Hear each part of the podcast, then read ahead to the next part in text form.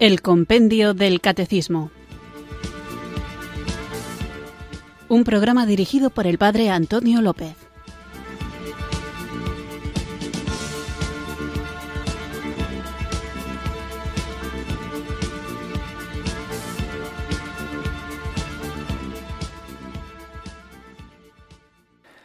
Muy buenas tardes, queridos oyentes de Radio María. Recibido un cariñoso saludo desde Irurzun, en Navarra, quienes sintonizáis una tarde más esta radio que cambia vidas, esta emisora de la Virgen, Radio María, para escuchar el programa El Compendio del Catecismo, nuestro espacio diario de formación católica en el que tratamos de conocer la fe que queremos vivir, compartir y defender. Se trata de saber toda la riqueza que nos ofrece nuestra fe en la Iglesia Católica que Jesucristo ha fundado con la misión de hacer llegar a los hombres la salvación que el Señor nos ofrece. Una riqueza inmensa, no solamente en cuanto a las verdades que profesamos, sino también en cuanto a aquello que celebramos y a través de lo cual el Señor nos da su gracia. Hemos dedicado programas a los siete sacramentos, viéndolos de uno en uno, comprendiendo cuál es su significado, cómo se celebran, qué gracia nos aportan, qué condiciones hacen falta para recibirlos y últimamente estábamos hablando de otras celebraciones litúrgicas que no son sacramentos, pero son sacramentales.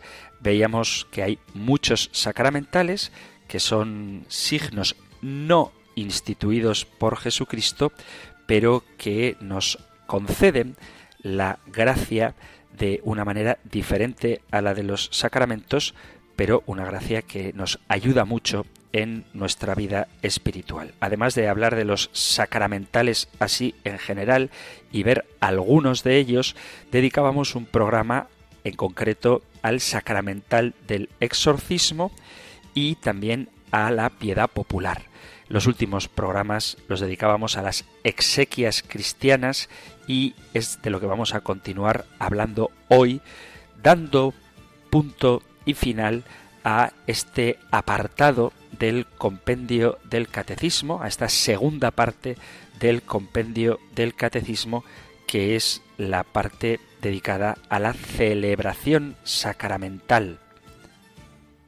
En concreto, el título de esta sección era la economía sacramental y como digo, hoy con las exequias vamos a terminar esta parte del compendio del catecismo para iniciar otra que seguro que os resulta muy interesante, que es la vida en Cristo, cómo debe vivir un cristiano.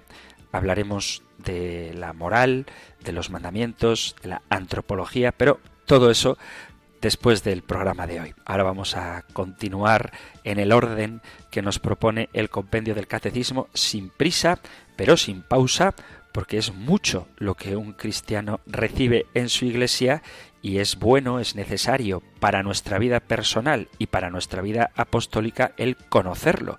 Para nuestra vida personal, para saber cómo vivirlo bien y para nuestra vida apostólica para saber cómo compartir eso que vivimos y cuando toque que suele tocar muy a menudo para que sepamos defenderlo. Pero antes de comenzar tenemos que hacer algo indispensable y es invocar en nosotros la acción del Espíritu Santo, que esta tercera persona de la Santísima Trinidad tome las riendas de nuestra vida.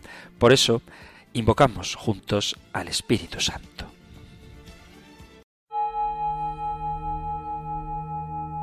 Ven Espíritu, ven Espíritu, ven Espíritu.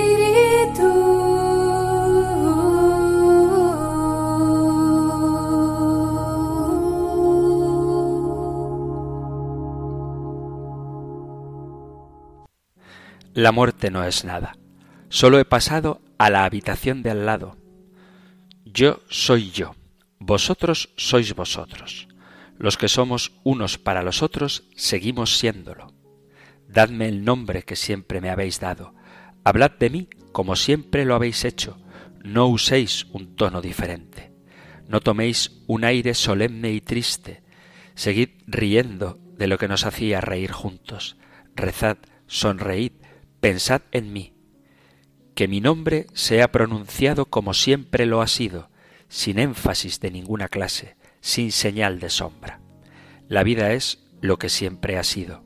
El hilo no se ha cortado. ¿Por qué estaría yo fuera de vuestra mente? ¿Simplemente porque estoy fuera de vuestra vista? Os espero, no estoy lejos, solo al otro lado del camino. ¿Veis? Todo está bien. No lloréis si me amabais, si conocierais el don de Dios y lo que es el cielo, si pudierais oír el cántico de los ángeles y verme en medio de ellos, si pudierais ver con vuestros ojos los horizontes, los campos eternos y los nuevos senderos que atravieso, si por un instante pudierais contemplar como yo la belleza ante la cual todas las bellezas palidecen. Creedme, cuando la muerte venga a romper vuestras ligaduras, como ha roto las que a mí me encadenaban, y cuando un día que Dios ha fijado y conoce, vuestra alma venga a este cielo en el que os ha precedido la mía, ese día volveréis a ver a aquel que os amaba y que siempre os ama, y encontraréis su corazón con todas sus ternuras purificadas. Volveréis a verme, pero transfigurado y feliz, no ya esperando la muerte, sino avanzando con vosotros por los senderos nuevos de la luz y de la vida, bebiendo con embriaguez a los pies de Dios un néctar del cual nadie se saciará jamás.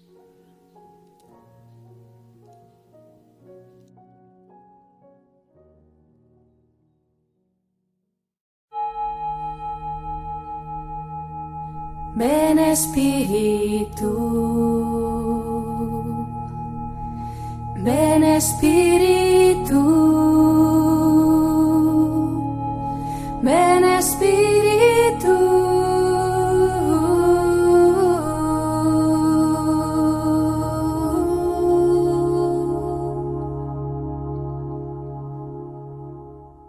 Hemos invocado al Espíritu Santo con esta oración que más que dirigida por nosotros a Dios es la oración de un difunto, San Agustín, quien habla a los que quedamos aún en este mundo, dejándonos claro que en Dios sigue vivo y que por lo tanto tenemos que aguardar ese momento feliz en que todos nos encontremos con aquellos a quienes amamos en esta vida en la presencia del Señor. Y hago esta oración así tan de difuntos, de difuntos que han vuelto a la vida en el Señor, en el caso de la oración de San Agustín que acabamos de escuchar, porque el tema que estamos tratando, como os recordaba hace pocos minutos, son las exequias cristianas.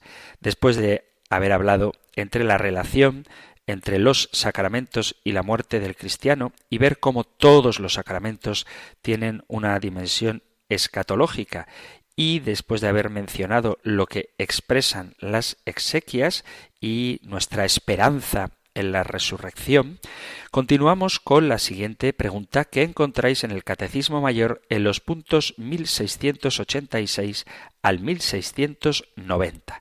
Nosotros escuchamos ahora la pregunta 356 del compendio del Catecismo. Número 356.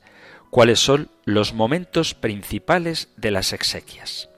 De ordinario, las exequias comprenden cuatro momentos principales.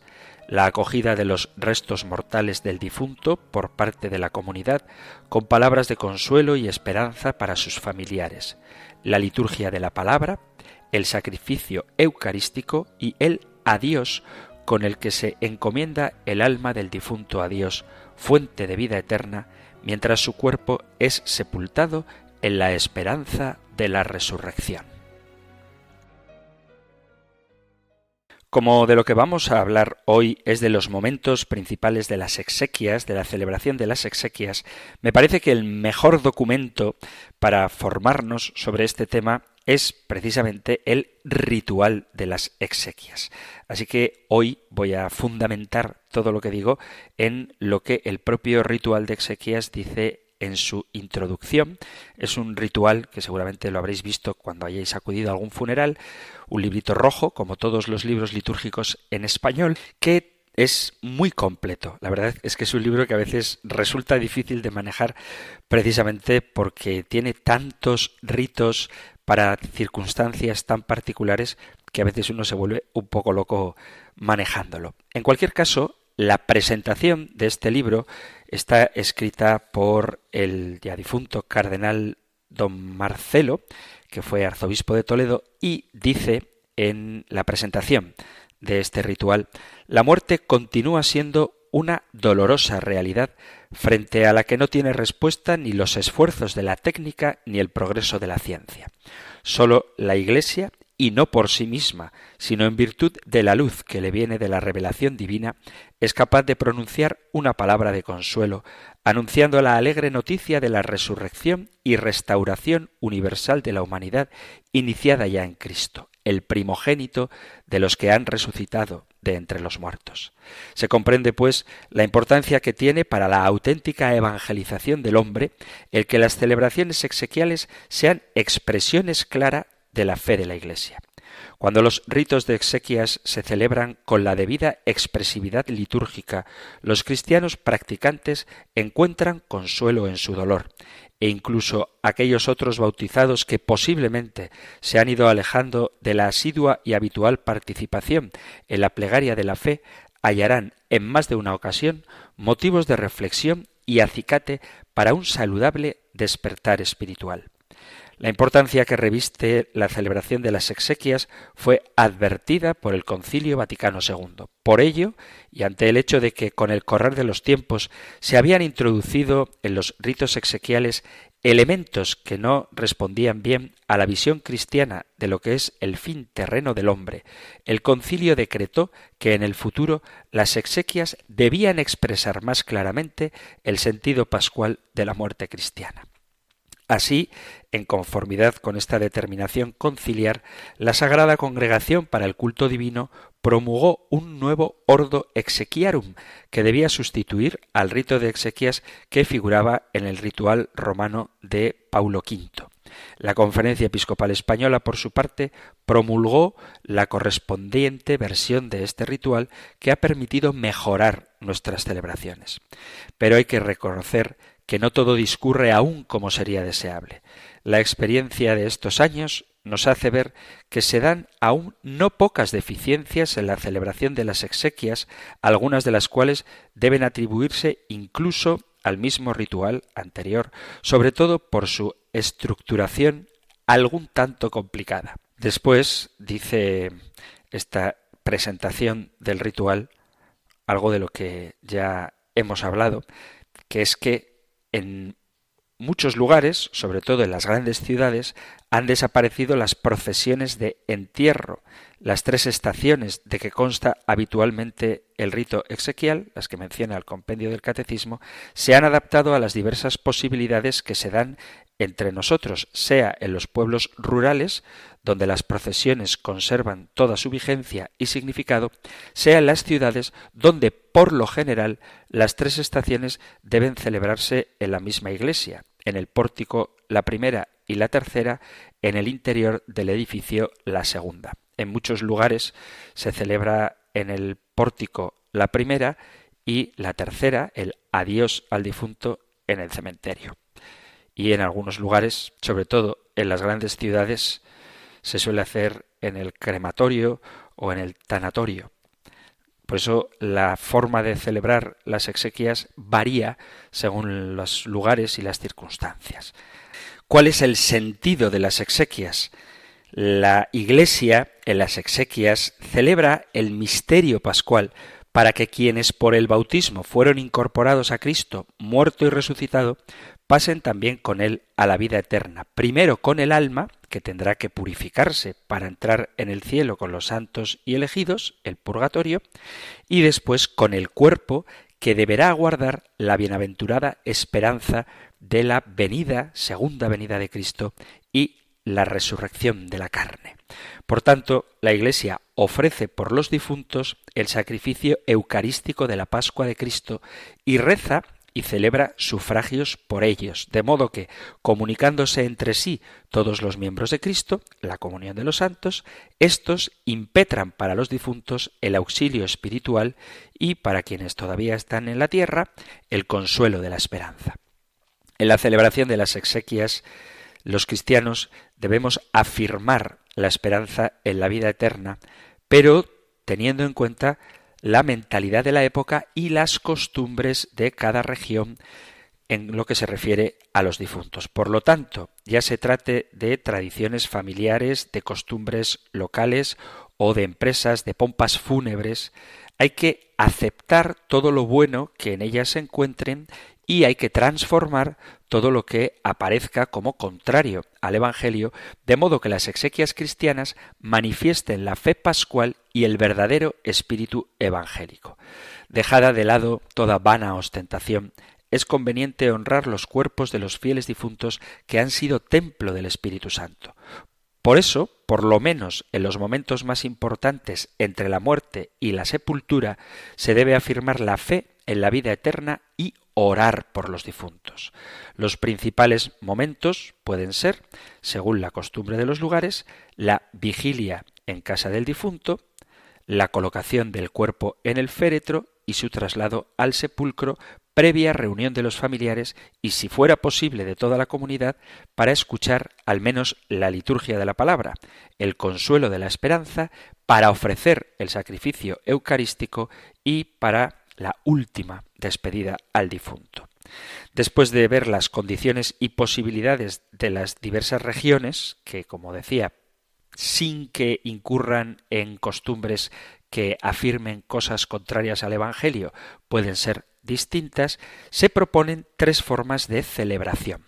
La primera es la que tiene tres estaciones, la de la casa del difunto, en la iglesia y en el cementerio normalmente, sobre todo en los pueblos un poquito grandes o en las ciudades, la casa del difunto suele ser sustituida por el tanatorio, que es un lugar quizá más apto, sobre todo en los lugares donde se acostumbra a vivir en pisos que no son demasiado grandes, ir a orar por el difunto en la vivienda resulta un poquito complicado. Por eso los tanatorios ofrecen un espacio adecuado y casi siempre muy bien ambientado para poder hacer este momento de acompañar al difunto y a la familia justo antes de la celebración propiamente dicha de la exequia. La segunda forma considera solo dos estaciones, en la capilla del cementerio o en la iglesia y junto al sepulcro en el momento del entierro y la tercera forma tiene una sola estación que se haría en la casa del difunto. La primera forma de la celebración exequial es casi igual a la que se hacía antiguamente, hoy en día. Comprende, sobre todo en ambientes rurales, esas tres estaciones. En la casa del difunto, en la iglesia y en el cementerio, con dos procesiones, la que va de la casa del difunto o del tanatorio a la iglesia y la que va de la iglesia al cementerio.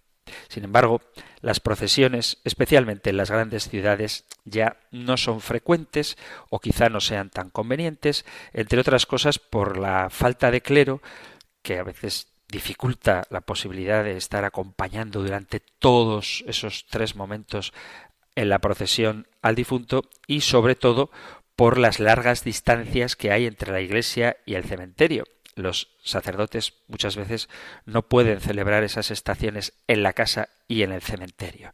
En vista de esto, se aconseja a los fieles que, en ausencia del sacerdote o del diácono, sean ellos mismos quienes reciten las oraciones y los salmos acostumbrados.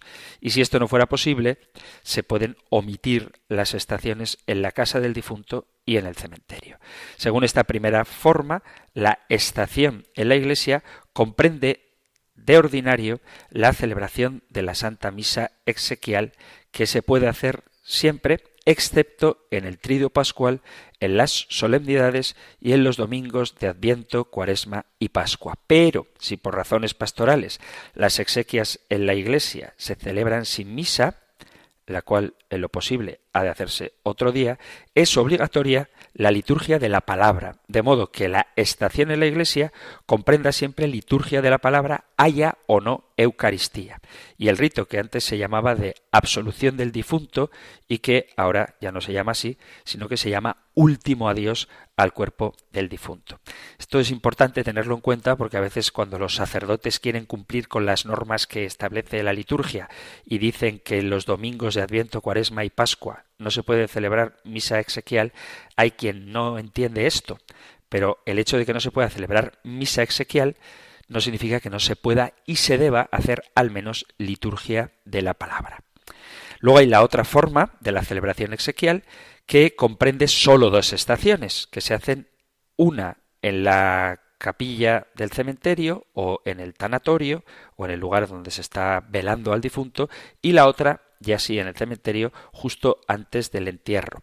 Esta fórmula de exequias no implica la celebración de la Eucaristía, pero es muy conveniente hacerla, aunque no sea en presencia del cadáver. Se puede hacer antes o después. En las grandes ciudades normalmente se entierra por la mañana y después por la tarde se celebra la misa por el difunto, aunque sin el cuerpo presente. Y la tercera forma de celebración exequial con una sola estación en la casa del difunto o en el tanatorio yo creo que no se hace habitualmente. De hecho, a mí en mis casi 20 años de sacerdote no me ha tocado nunca. Pero sí que es bueno hacerlo. Teniendo en cuenta las diferentes circunstancias, no se determinan expresamente los detalles de esta forma, pero es conveniente dar al menos una oración al difunto. Esto puede pasar, por ejemplo, si el difunto va a ser enterrado en otra provincia lejos del lugar donde ha fallecido, pues que se haga una pequeña oración con liturgia de la palabra en el tanatorio o en la casa del difunto antes de que éste sea trasladado. Después de la misa exequial, cuando ésta se hace, tiene lugar el rito último de adiós al cuerpo del difunto. Este rito no significa una purificación, que se realiza principalmente por el sacrificio eucarístico, sino el último saludo de la comunidad cristiana a uno de sus miembros antes de que éste, el cuerpo, sea sepultado. Si en la muerte hay ciertamente un elemento de separación, a los cristianos que somos miembros de Cristo y una sola cosa con Él, ni siquiera la muerte puede separarnos. El celebrante introduce y explica este rito con una monición, siguen unos momentos de silencio, la aspersión e incensación y un canto de despedida. Este canto, que ha de tener texto y melodía adecuados, debe ser cantado en la medida de lo posible por todos y a la vez todos han de ver en él la culminación del rito. También la aspersión con agua bendita recuerda la inscripción en la vida eterna realizada por el bautismo y la incensación se hace para honrar el cuerpo del difunto que fue templo del Espíritu Santo y que está llamado a resucitar y con este gesto se hace una despedida. El rito último del adiós al cuerpo del difunto sólo puede tener lugar en la misma acción exequial y estando presente el cadáver. En cualquier celebración por los difuntos, tanto exequial como común, tanto funeral como una misa de difuntos, ha de tener un lugar muy importante la lectura de la palabra de Dios. Esta, la palabra de Dios, proclama el misterio pascual, afianza la esperanza de un nuevo encuentro en el reino de Dios y exhorta a la piedad hacia los difuntos y también a dar un testimonio de vida cristiana. Puede parecer una obviedad esto de hablar en un rito funerario de leer la palabra de Dios, pero como a la gente le gusta ser tan creativa, a menudo se recurre a textos de autores quizá de inspiración cristiana y con una calidad poética muy rica, pero nada, por muy bonito que sea y muy bellamente escrito que esté, es equiparable a la palabra de Dios. Por lo tanto, en un rito funerario, en un rito de exequias, no es conveniente que dentro de la celebración litúrgica, dentro de la celebración del sacramental de exequias, se lean textos de otros autores que no sean propiamente dicho la palabra de Dios. O al menos, aunque sí se pueda leer estos textos poéticos, que no tengan el protagonismo que a veces se le da, porque el protagonismo ha de ser siempre de la palabra de Dios, que es lo que el propio Señor nos da, nos dice, para alimentar nuestra esperanza en la vida eterna. En los oficios por los difuntos, la Iglesia recurre, hablando de la palabra de Dios, especialmente a los salmos para expresar el dolor y reafirmar la confianza. Por lo tanto, se insta a los pastores que, mediante una adecuada catequesis, sus comunidades comprendan con mayor claridad y profundidad los salmos que se proponen para la liturgia exequial, o por lo menos algunos de ellos. Y aquí hay que decir una cosa con respecto a los salmos, tanto en la liturgia exequial como en la misa habitual sobre todo de los domingos, y es que el salmo forma parte de las lecturas de la palabra de Dios que hay que hacer durante la misa. No se puede omitir el salmo y sustituirlo por un canto, y tampoco se puede sustituir el salmo que corresponde al día de la celebración con otro simplemente por el mero hecho de que te lo sabes cantado. Si no te sabes el salmo que corresponde cantado, pues no lo cantes y no pasa nada. Tampoco es válido en el momento del salmo cantar otro tipo de cantos que no sean un salmo. Por ejemplo, ocurre mucho que se canta este texto que no es litúrgico, por muy hermoso que sea, de cerca de ti, Señor, cerca de ti, Señor. Cerca de ti, Señor, quiero morar. No es ningún salmo, ni es de la palabra de Dios, y ya si me apuras, ni siquiera es un canto católico. Pero en cualquier caso, aunque fuera un canto católico, no es palabra de Dios y por lo tanto no es apto, no es válido para una celebración litúrgica en el momento del salmo.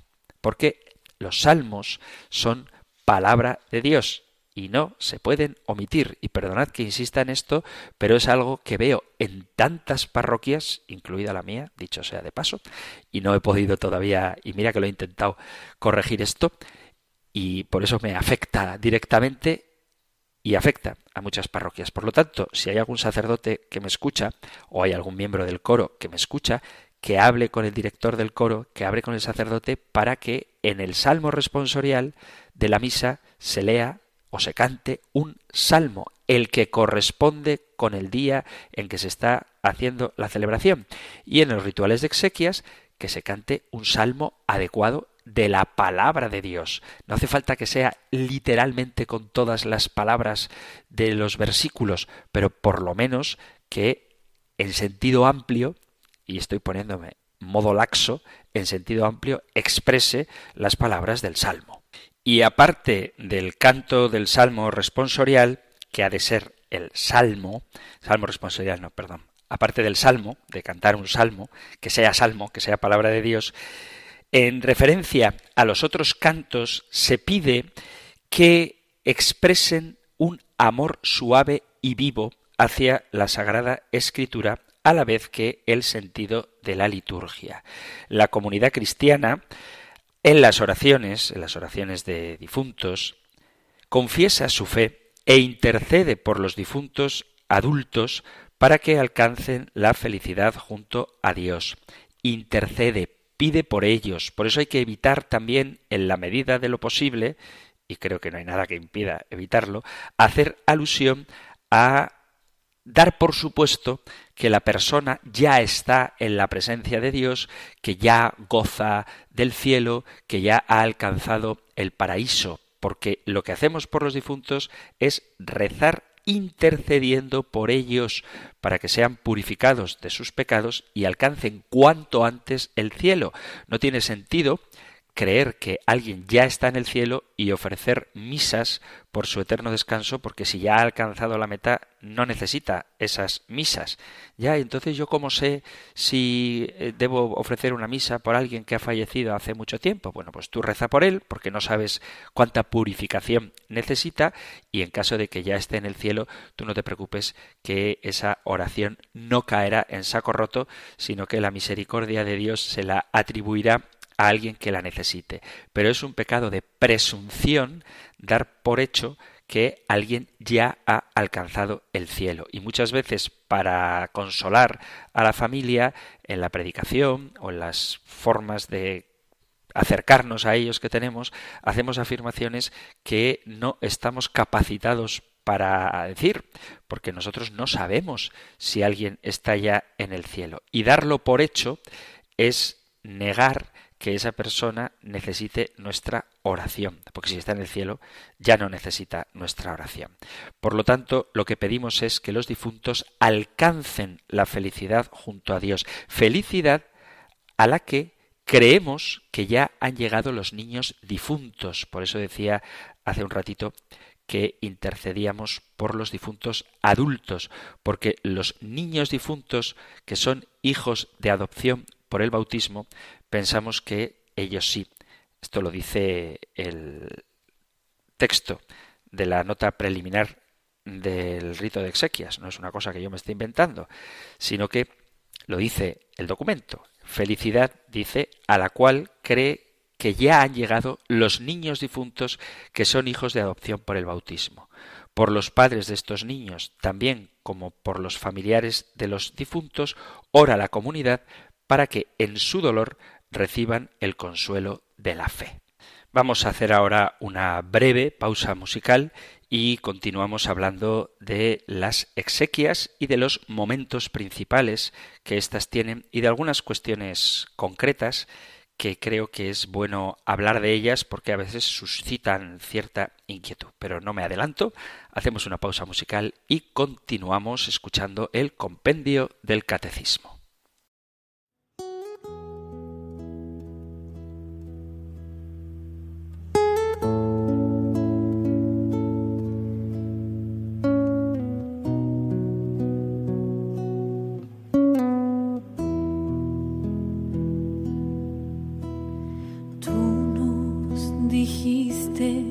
que la muerte.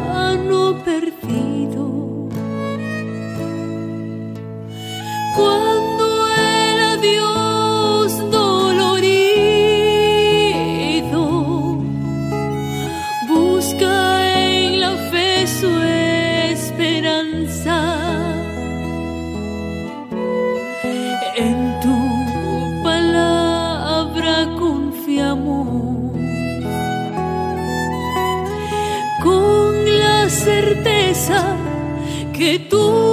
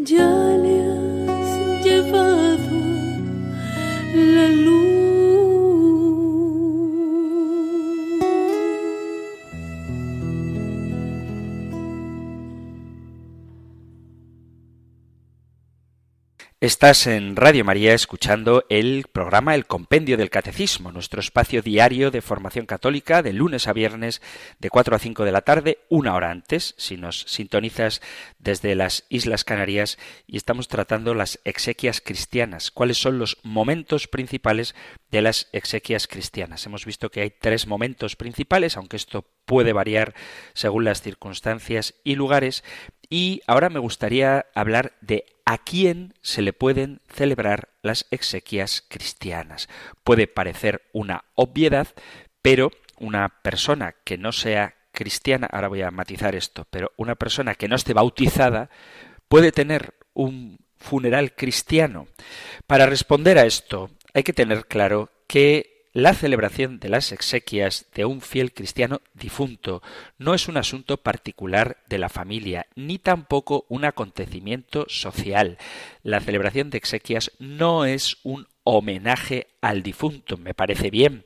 Por supuesto que se hagan homenajes a las personas que han fallecido, pero estos no son una celebración litúrgica. Se pueden hacer en algún local, incluso local parroquial, si parece oportuno, pero la misa de funeral, las exequias, no son un homenaje al difunto. El protagonismo, en sentido estricto, lo tiene Cristo resucitado a cuya vida se incorporó el difunto por el bautismo y, unido a Cristo por el bautismo, confiamos en que se una con Él también en el momento de la resurrección.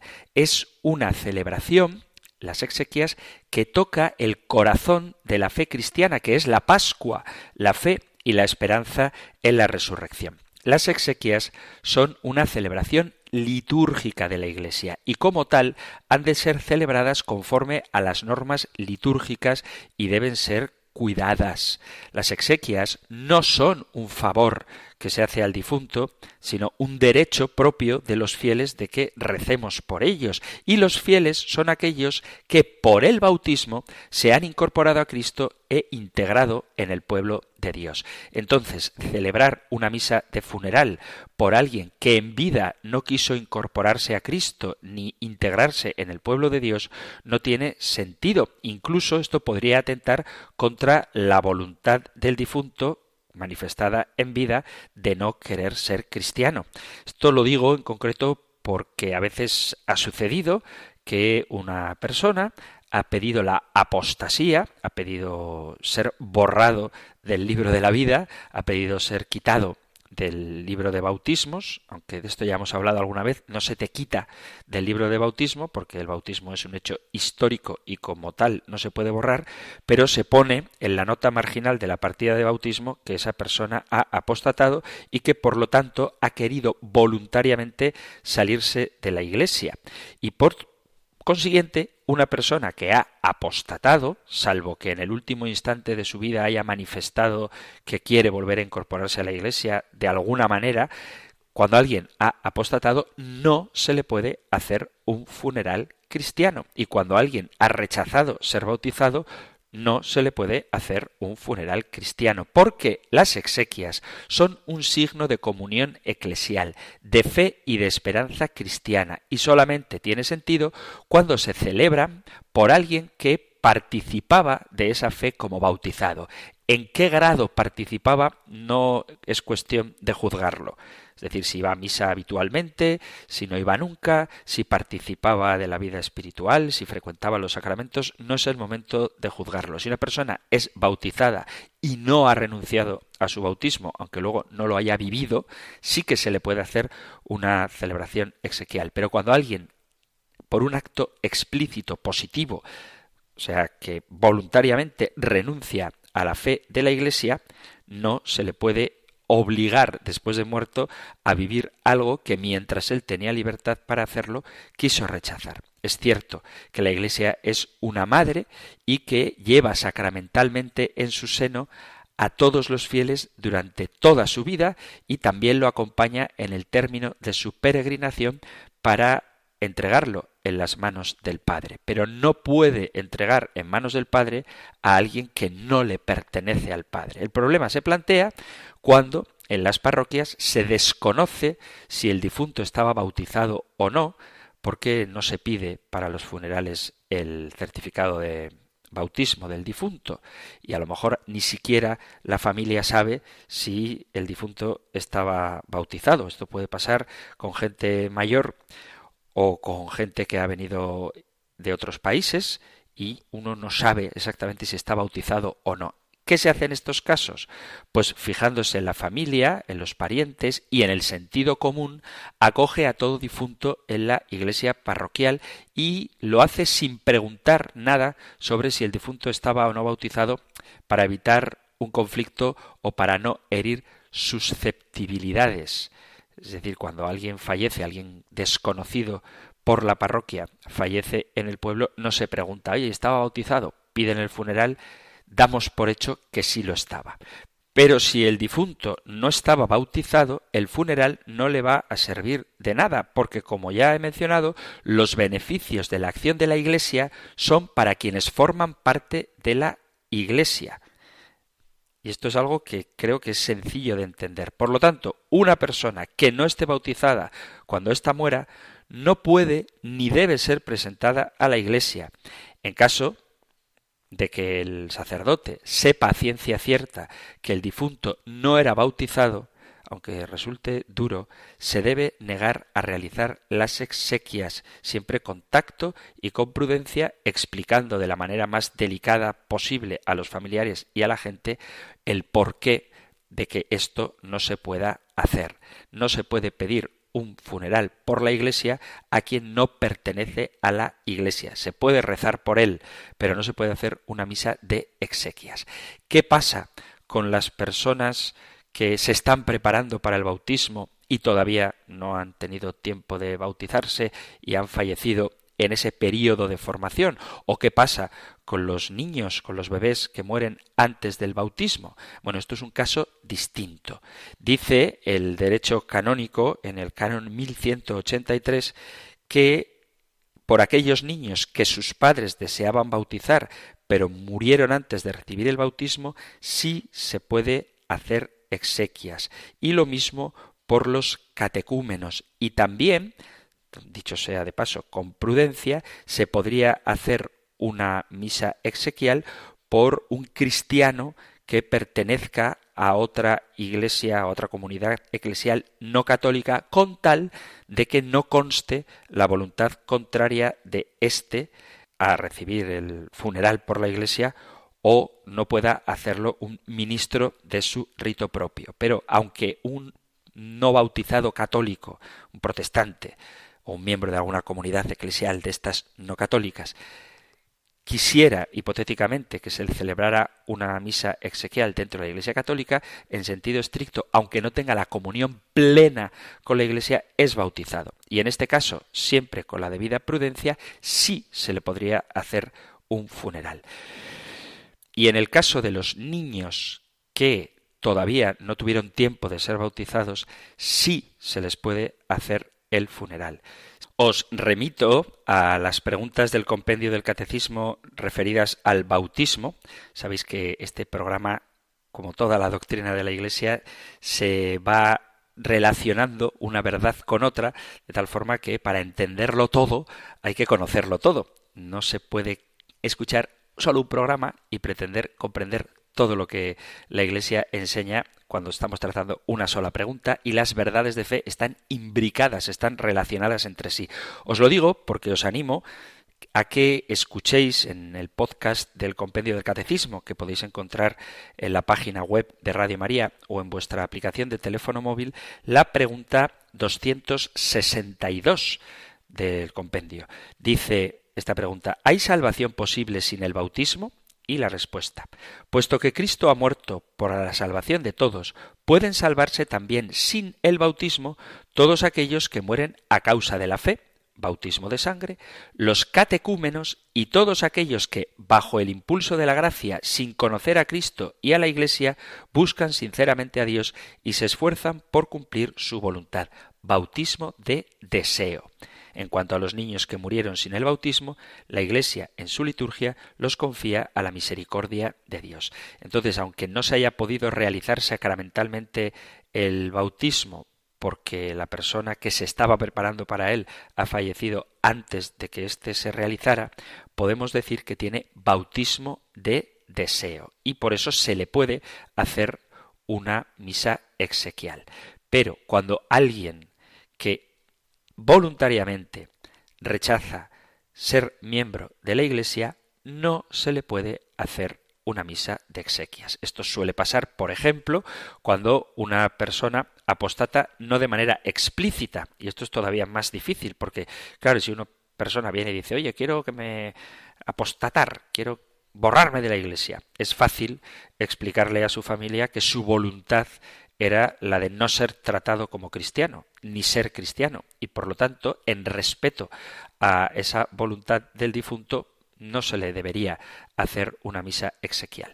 Pero a veces ocurre que un miembro de una familia, sin hacer un acto explícito de apostasía, es decir, sin pedir que le borren del libro de bautismos, que repito, esto no se hace, se pone la nota marginal que ha apostatado, pero a veces sin que llegue a ocurrir esto, sucede que un cristiano católico poco practicante y mal formado resulta que después se mete a la secta de los testigos de Jehová, por ejemplo, y aunque no haya hecho el acto explícito de apostasía, es una apostasía, porque ha abandonado la Iglesia de Jesucristo y se ha ido a un grupúsculo que no aporta nada, pero se ha salido de la Iglesia. Y luego su familia viene a pedir, cuando éste ha fallecido, que se le haga un funeral por la Iglesia católica porque ciertamente él estuvo bautizado y no expresó en la parroquia su deseo de salirse de la iglesia, aunque de hecho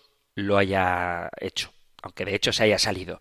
Bueno, pues aquí habría que ver cuál era su disposición y si en algún momento él expresó explícitamente su voluntad de no ser tratado como católico. Por eso las situaciones no son siempre del todo fáciles, porque hay veces en las que la prudencia y la caridad nos hacen tener que tomar decisiones que no son del todo fáciles porque el ser humano es muy complejo y las creencias y las convicciones, los pensamientos, etcétera, varían sobre todo ante la inminencia de la propia muerte. Pero siempre que haya alguna duda sobre si se debe o no celebrar la exequia de un difunto, el sacerdote, el párroco, debería consultar con su obispo y un párroco antes de negar las exequias a alguien, salvo que sea una cosa clarísima, como el caso de un apóstata explícito, debería hablarlo con su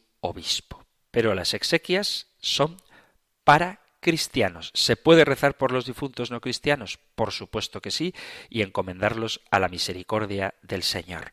Pero las exequias son para cristianos. Y otro tema que también tiene mucho que ver con el modo en el que se celebran las exequias es el tema de la cremación, de si se permite o no el hacer las exequias con cenizas. Se puede conceder las exequias cristianas a quienes han elegido la cremación del cadáver. Sí se pueden hacer cremaciones, a no ser que esta cremación fuera la opción que eligió la familia por motivos contrarios al sentido cristiano de la vida.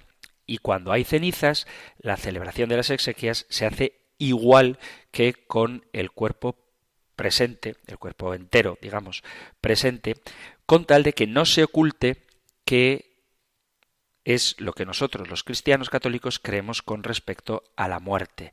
Por eso la Iglesia prefiere la costumbre de sepultar los cuerpos, como el mismo Señor quiso ser sepultado, pero se permite por supuesto que sí, la cremación. Lo que pasa es que hay algunas normas a tener en cuenta. Y la primera de ellas, y la más básica, es que quien prefiere incinerar el cuerpo no lo haga porque niegue los dogmas cristianos o porque esté en contra de la religión católica. Entonces, aceptar la cremación es algo que sí se hace en la Iglesia, pero hay algunas condiciones, unas reglas básicas para hacer la cremación de forma aceptable. Por ejemplo, cuando las razones de tipo higiénicas, económicas o sociales lleven a optar por la cremación, se puede hacer. Cuando la cremación no sea contraria a la voluntad expresa del fiel difunto.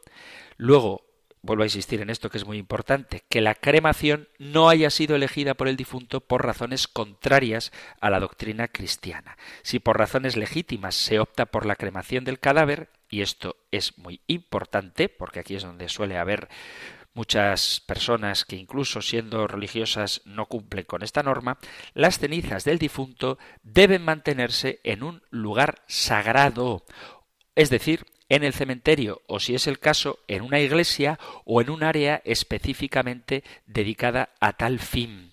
Queda prohibida, queda prohibida la conservación de las cenizas en el hogar, solo en casos de grave excepcionalidad, dependiendo de las condiciones culturales del lugar, el obispo, de acuerdo con la conferencia episcopal, puede autorizar esto, pero por razones muy especiales y teniendo, desde luego, el cuerpo hecho cenizas en un lugar adecuado. Las cenizas no pueden ser divididas entre los diferentes núcleos familiares y se les debe asegurar respeto y condiciones adecuadas de conservación.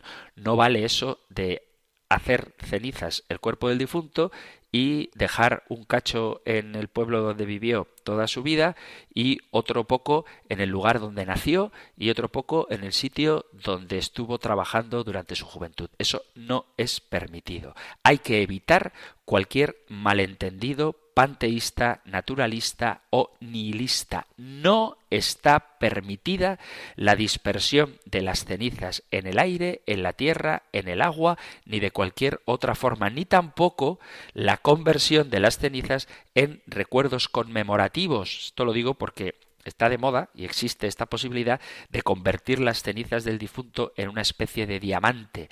Eso no está permitido. Los cristianos, desde el principio, han venerado los cuerpos de los difuntos y los han cuidado para rezar por ellos como miembros de la comunidad cristiana que son.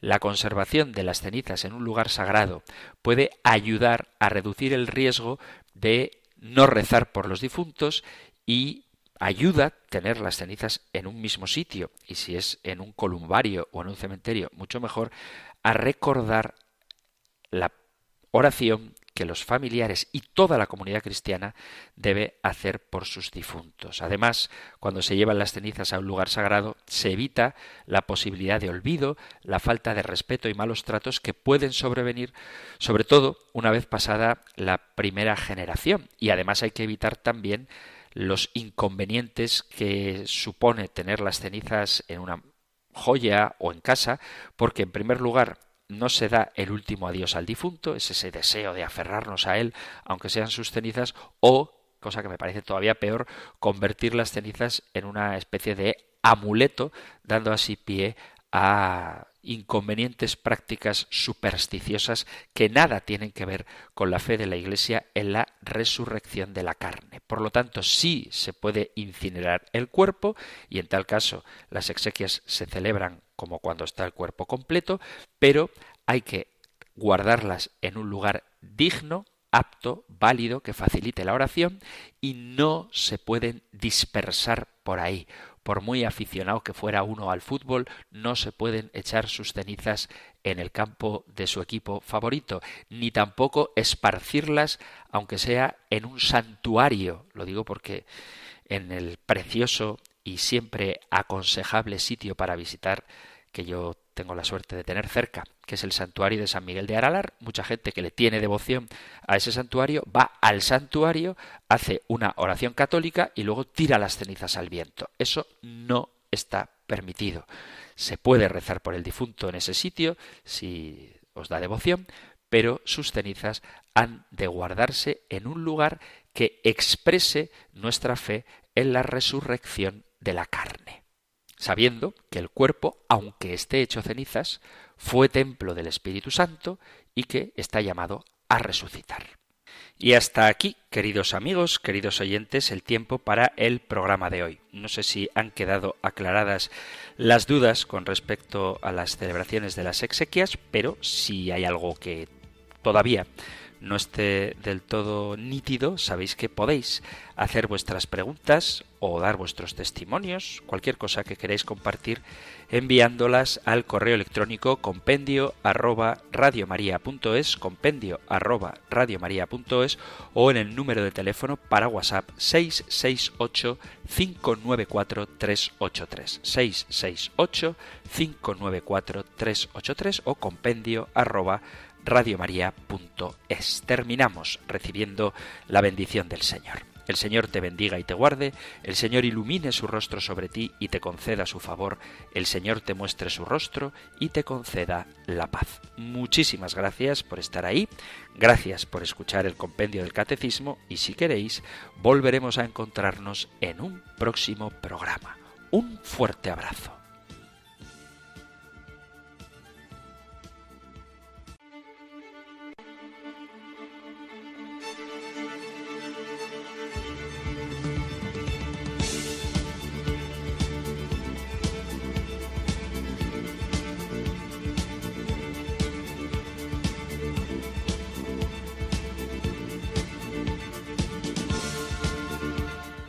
El Compendio del Catecismo.